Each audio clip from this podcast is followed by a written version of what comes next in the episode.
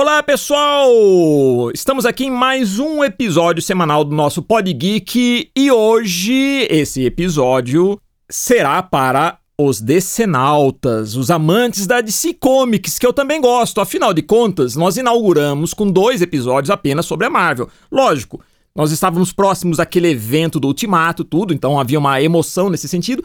Mas eu quero comentar aqui sobre um filme da DC que eu assisti e gostei muito e é um dos meus super-heróis preferidos. E vou explicar por quê. É o Shazam! Então, uh, o nosso episódio de hoje é sobre a DC, mas especificamente sobre o Shazam, que se chamava, olha só, ele se chamava Capitão Marvel. Não sei se vocês sabiam disso. Os Millennials com certeza não sabem, mas os fãs mais antigos conheciam ele como Capitão Marvel, tá joia? Então, vamos começar, pessoal, muitos superpoderes e mais um episódio do Pod Geek.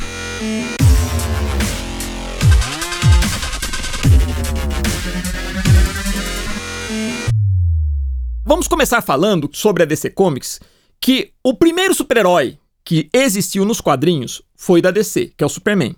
Então, o Superman, ele inaugura uma nova fase nas histórias em quadrinhos a partir de 1938 com uma revista chamada Action Comics. Tudo bem, até aí, beleza. Existe toda uma história por trás que nós não vamos contar aqui no momento porque não é o foco. O nosso foco aqui vai ser sobre esse personagem, o Capitão Marvel, porque eu assisti o filme e quero aproveitar também puxar algum gancho para DC. Nós teremos outros episódio só sobre a DC, mas vamos falar especificamente sobre isso. Mas para falar do Capitão Marvel, nós temos que falar do Superman, porque eles estão muito ligados. E até acho, pessoal, que o Capitão Marvel, ou Shazam hoje, ele nunca foi tratado com respeito dentro da DC. Muita gente acha um personagem meio bobo, meio perdido, e até acho que a DC faz questão de tratar ele assim, como nesse filme, que é muito bom, muito divertido, né? Mas sempre é, é, é, trabalhando ele meio num ar meio de comédia e tudo mais. Mas vamos voltar então no tempo, falar um pouquinho sobre essa, essa o surgimento do Superman e essa guerra que houve, olha só, uma guerra jurídica que houve com esse personagem, o Capitão Marvel. Bom, na época que o Superman surgiu, o universo super-heróis começou a explodir. De repente deu certo, então um personagem poderoso, uh, que tem é, poderes, que tem uniforme e tudo mais. Os primeiros uniformes era aquela cuequinha é, por fora da calça, enfim, mas era um conceito da época que funcionou bem e outras editoras começaram a surgir e criar seus próprios heróis. Uma delas foi a Timely Comics, que daria origem à Marvel Comics. E uma das editoras também era uma editora chamada Fawcett Comics. A Fawcett lança uma revista chamada Wiz Comics, onde apresenta o Capitão Marvel. Esse personagem, ele era o que? Era um rapaz, o Billy Batson, que pronuncia a palavra Shazam, como vocês viram nesse filme, quem assistiu o filme. E, lógico, Shazam é a abreviação de seis seres mágicos, né, que conferem ao Billy, quando ele pronuncia essa, essa palavra, o mago dá a ele a palavra mágica, e quando ele pronuncia, ele consegue o quê? A sabedoria de Salomão, que é do S, a força do Hércules, que é o H, o vigor de Atlas, né? Uh, o poder de Zeus, a coragem de Aquiles e a velocidade de Mercúrio. Então ele é um ser extremamente poderoso. Esse ser que surge a partir da palavra Shazam, que seria o Capitão Marvel na versão original, e depois ele perde esse nome futuramente por causa da Marvel Comics, mas no começo ele era o Capitão Marvel. Então esse ser é extremamente poderoso. Então o que acontece? Ele bate de frente com o Superman. Na época, a DC Comics moveu um processo contra a Fawcett Comics por achar o Capitão Marvel uma cópia, um plágio do Superman. Eu particularmente não considero isso, mas sei lá, na época, como estava é, nós estamos vivendo a era de ouro do quadrinho super-herói, de repente era um conceito novo, então lógico que deveria haver essas batalhas jurídicas, né? Mas enfim, a Fawcett continuou publicando o Shazam. E o desenho do Shazam, o rosto dele era baseado num ator americano, o Fred McMurray. E o desenhista, o criador era o Cici Beck. Esse, esse desenhista, inclusive, ele chega a desenhar o Shazam depois que ele volta na década de 70, quando a DC finalmente compra os direitos do personagem. Mas enfim, houve uma batalha jurídica com relação a esse personagem, tudo, né? E em 53, acho que é mais ou menos 1953, a DC Comics consegue comprar o personagem. A Fawcett vende, se livra do, do Capitão Marvel. Agora, ele tem uma importância muito grande também, pessoal. Né? É, embora seja um personagem assim que ficou um pouco é, ofuscado na DC Comics, uh, vocês sabiam que o primeiro filme, primeiro filme de super-herói feito, a primeira adaptação de um super-herói para o cinema foi o Capitão Marvel? Num filme de 1941, hein? 1941. E vocês sabem que eu tenho esses filmes. Uma vez eu fui abastecer o meu carro no, no, no posto de gasolina e vi na banca um DVD com, com, é, é, com esse filme, que na verdade não era bem um filme, era uma, uma série que passava no cinema na época. Eu assisti, lógico, é trash, tudo. Mas enfim, ele tem essa importância também. Foi o primeiro super-herói a aparecer nas telas do cinema. Olha que legal. Mas enfim, é, voltando a falar do, do Capitão Marvel, o que, que acontece? Em 1973, depois que a, a DC Comics compra o Capitão Marvel, ela resolve relançar o personagem em 1973.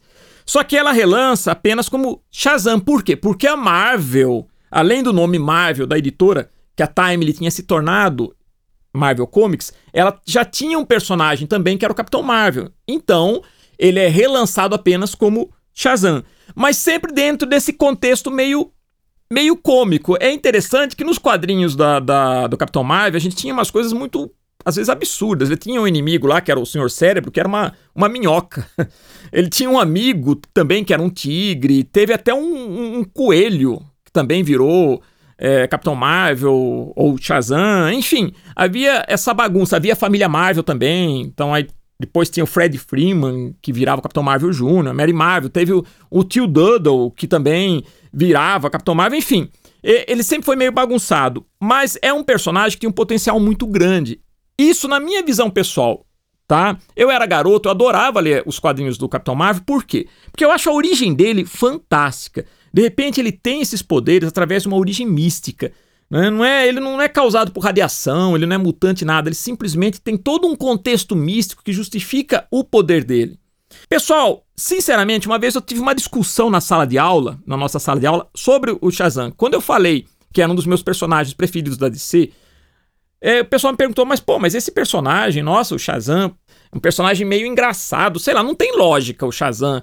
Então eu falei, mas depende de como você trabalha ele. Tudo é uma questão de, de roteiro, é, de como você faz o reboot do personagem, é que, na minha visão, a DC nunca tratou ele com o devido respeito. Vamos dar um exemplo. O Batman, por exemplo. O, o Batman é um personagem forte. Toda a contextualização do Batman, aquela coisa dark, torna ele esse personagem forte. Os inimigos do Batman, o Coringa, a Mulher Gato. Mas se você analisar no contexto trágico, vamos dizer assim, um, um cara milionário como Bruce Wayne, que se veste de morcego para combater o crime de acordo com suas próprias lógicas, sem seguir uma constituição, sem seguir um, um sei lá, um, um, sem seguir as leis. Quer dizer, é uma coisa absurda. Se você analisar friamente, mais absurdo que o Shazam é o, o Batman. Um cara milionário que se veste de morcego, depois pega um adolescente, em vez de colocar na escola, leva ele junto, coloca uma roupa nele. Então, se você analisar friamente dentro desse contexto trágico, é uma coisa ridícula. Mas o que torna o Batman o que ele é? É a maneira como você trabalha o roteiro, como você convence. Isso é importante. Então, ele foi tratado com respeito. É um personagem que foi tratado com muito respeito, tá? E outra coisa, o Batman, inclusive, sofreu isso na década de 60 com um seriado de televisão que retratava ele desse jeito mesmo. O produtor da época, que era o William Dozier, que fez o, a, a versão da série do Batman para televisão, que se tornou a Batmania, foi uma coisa assim, fenomenal, era simplesmente isso. Ele falava: Meu, eu não consigo conceber um personagem. Tem que ser cômico, porque na minha cabeça eu não consigo conceber um cara milionário vestido de morcego combatendo o crime. Não tem lógica isso. E os inimigos dele são o quê? Um, palhaço maníaco e um cara que, que acha que é um pinguim. Então, se você analisar do ponto de vista, né, é, assim, por esse lado meio tragicômico, né, era a maneira como ele via. Mas o que tornou o Batman que ele é? os roteiristas que olharam o personagem falaram assim: não, nós vamos tratá-lo com dignidade, com respeito, como um grande personagem de quadrinhos. Aí nós tivemos o Neil Adams, que deu uma revitalização, tornou ele dark. Então tudo, é, é, tudo depende da maneira como o artista e o roteirista trabalham. O conceito. A maneira como você trabalha o conceito consegue convencer. Um exemplo disso, e eu falo que não foi feito com o Capitão Marvel, mas um exemplo disso eu vou, eu vou citar com um, um, clone do Capitão Marvel. que foi, que foi o Alan Moore, um grande roteirista, que conseguiu dar esse, esse contexto mais sério, mais é, que conseguiu convencer né, de que era possível você aceitar um personagem com esses poderes mágicos, tudo e torná-lo bem, bem sério, bem, bem, bem poderoso, né? É, com dramas, inclusive dramas pessoais e tudo mais. É, quando a DC Comics compra o Capitão Marvel e a Fawcett Comics interrompe a publicação, lá na Inglaterra o personagem fazia muito sucesso. Né? Existia uma editora que publicava os quadrinhos do Capitão Marvel e aí ela, como tinha bastante público que curtia, né? o público gostava desses quadrinhos, e eles deixam de ser publicados, ela fica com uma lacuna. E aí o que, que os editores pensam? Nós vamos continuar, mas só que nós vamos mudar o nome do personagem. Vamos transformá-lo em Marvel Man. Eles criam um personagem que, em vez de, falar a palavra Shazam, fala a palavra Kimota. Kimota, que é Atomic, ao contrário, e o poder é dado por um físico, né? Então, esse esse personagem, em vez de ser Billy Batson, chama-se Mick Moran. Ele pronuncia Kimota e ele se transforma no Marvel Man. Que na verdade era simplesmente uma cópia do Capitão Marvel. Mas como não tinha mais como publicar, eles resolvem dar continuidade à publicação, mas com outro personagem seguindo a mesma lógica. E o Marvel Man fez muito, muito sucesso. Muito sucesso mesmo, né? É, quem desenhou foi um, um, artista chamado Mike Anglo. Uh, depois, lógico, esse, esse, essa publicação durou até 1963, fez muito sucesso. Só que o Alan Moore, o que acontece? Em 82, o Alan Moore ele resolve trazer esse personagem de volta. O que, que ele faz? O que, que o Alan Moore faz? Ele faz um roteiro e eu, e eu li esses quadrinhos, tenho esses quadrinhos, e é interessante que eu conheci esse personagem através desse quadrinho do, do, do Alan Moore. Quem lançou no Brasil foi uma editora na época chamada Editora Thanos. Olha só, o nome da editora é o nome do personagem que quase acabou com os Vingadores, hein? que coisa. Mas enfim, é, essa editora, na época, era uma editora independente, lançou uh, a revista do Miracle Man. Miracle Man por quê? Era o Marvel Man, só com o nome de Miracle por causa da Marvel também. Então, para não ter conflito com o nome Marvel, ele dá um reboot no nome. Mas é o mesmo personagem. Ele faz o que? Ele coloca o personagem dos dias de hoje, já mais envelhecido, Aí ele pronuncia de novo a palavra Kimota e se transforma no Miracle Man e se lembra do passado dele da época do Marvel Man. Ele consegue, o Alan Moore é um roteirista fantástico. Ele consegue pegar um personagem que parecia absurdo e dar um ar sinistro na história. É um negócio incrível. Parece que parece que a Marvel comprou esse personagem. A notícia que eu tenho parece que a Marvel chegou a comprar e pretende relançá-lo, não sei. Né? Mas enfim, é tudo depende da maneira como você trabalha ele. Então, voltando ao Capitão Marvel, ao Shazam hoje na DC Comics, então eu acho que a DC, quando fez o filme do Shazam, optou em manter essa característica dele de meio de comédia, meio bobão. Por quê? Na minha opinião, porque ele é o único personagem na DC que faz frente com o Superman. É o único personagem que consegue bater de frente com o Superman. E o Superman é o queridinho da DC. Veja bem, pessoal, isso aqui meus amigos decenautas. É uma opinião pessoal, é uma opinião aberta à discussão, mas é minha visão, porque eu gosto muito do, do.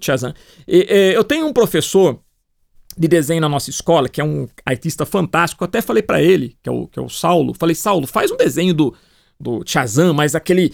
deixa ele mais...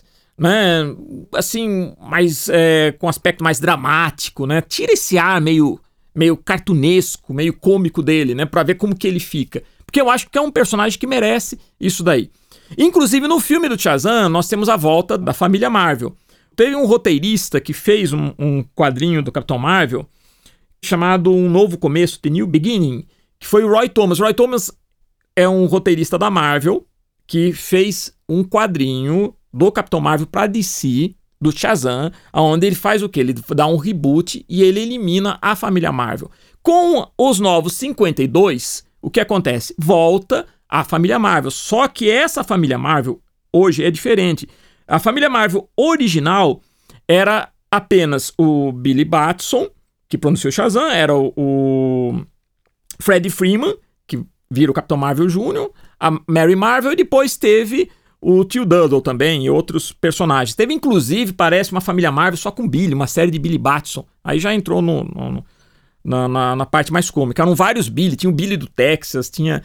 Enfim, virou uma confusão. E o Roy Thomas resolveu acabar com isso, mas os Novos 52 voltam. Eu achei até que ficou legal essa, esse reboot do orfanato, né? Dessa nova família, que inclui o Freddie Freeman, a Mary Marvel, um, o Pedro Penha, que eu acho que é interessante você ter um, um, um latino, a, da, a Darla Dudley, a Eugene Choi, enfim. Isso sem, sem, contar o Billy, enfim, houve uma, um reboot, eu achei que ficou legal, mas também ao mesmo tempo eu acho que todo mundo gritando Shazam, aquele monte de Shazam, sei lá, eu acho que fica uma coisa meio estranha, enfim. Mas tá aí a minha visão. Eu acho que é um. O filme é legal, o filme do Shazam é bacana. Eu acho que é um filme que diverte bastante. Eu acho que há uma tentativa da DC de criar o seu próprio universo também, como a Marvel fez. Tanto que no filme da, da, do Shazam ele faz muita referência ao Batman, né? Uh, aqui tem spoiler para quem não assistiu, tá? Tem um spoiler que no final aparece até o, no, no, finalzinho do filme, quando eles estão lá na lanchonete da escola. O Fred Freeman fala que é amigo do, do, do Shazam e de repente aparece o Superman. Olha só. Então, quer dizer, há uma tentativa da, de se construir o seu universo, né? A DC tem falhado um pouco nisso com relação aos filmes. Mas eu acho que ela está encontrando o caminho. Nós vamos conversar sobre isso num próximo, num próximo episódio. Com o filme do Aquaman, que eu gostei bastante, o filme da Mulher Maravilha, acho que estão encontrando o caminho. Mas a DC Comics, ela tem uma, uma, ela tem uma contribuição também no cinema que na década de 70, ou ela fez uma produção de um filme do Superman, que foi Superman, um filme com um ator chamado Christopher Reeve, que até hoje eu acho um clássico. Eu acho que é uma das melhores adaptações de heróis para o cinema. Nós temos também a trilogia Batman, fantástico, do Christopher Nolan, né? Eu acho assim, eu acho que dentro do universo fechado a DC acertou, como por exemplo a trilogia Batman. Ela não consegue ainda criar um universo é, como a, um universo cinematográfico como fez a Marvel, mas talvez ela encontre o caminho. Mas enfim, falando sobre o Shazam, é justamente isso que eu queria comentar, que na verdade você tem a possibilidade de trabalhar ele de uma maneira que deixe ele mais dramático, tudo, mas a DC talvez não tenha muito interesse nisso, justamente porque ele bateria de frente com o Superman. Né? É a visão que eu tenho, pessoal. Então é uma visão meramente pessoal. Mas enfim, é isso. Essa é a minha visão pessoal desse filme, do Shazam, mas eu gostei muito do filme. É um filme que vale a pena, diverte, muito bacana. Dentro de um contexto fechado, eu acho que é legal, tudo. Mas ainda não vi uma adaptação como eu, eu acho que você poderia fazer pro, pro Shazam. Uma coisa também interessante é que se ele tem a sabedoria de Salomão, quando ele vira o Shazam, pressupõe-se que ele teria um pouco mais de sabedoria, já que ele tem todos os outros poderes. Ele continua pensando como uma criança. No, na história em quadrinhos do Cici Beck original, isso não acontece. Embora ele não fosse muito esperto, até porque os quadrinhos da época não permitiam, ele não chega a ser tão bobão. Então, mais uma vez, eu reforço isso. A DC, na, na verdade, não tem muito interesse até o momento em transformá-lo num personagem mais sério. Mas enfim, é isso, pessoal. Eu quero dizer que ainda vou fazer um, um episódio só sobre a DC. Nós temos muita coisa para falar sobre os quadrinhos da DC que são fantásticos. Eu acho que na década de 80 a DC fez pelos quadrinhos o que a Marvel fez na década de 70, com grandes obras como Watchmen, Cavaleiro das Trevas de Frank Miller, Batman Ano 1, Piada Mortal, enfim, nós temos muita coisa ainda para falar. Tá joia? Então vou me despedindo de vocês em mais esse episódio. Eu agradeço de estarem aqui sempre prestigiando a gente. Continue acompanhando, que teremos muito mais assunto interessante pela frente. E deixo aqui a nossa mensagem de sempre. Lembre-se, seja um herói.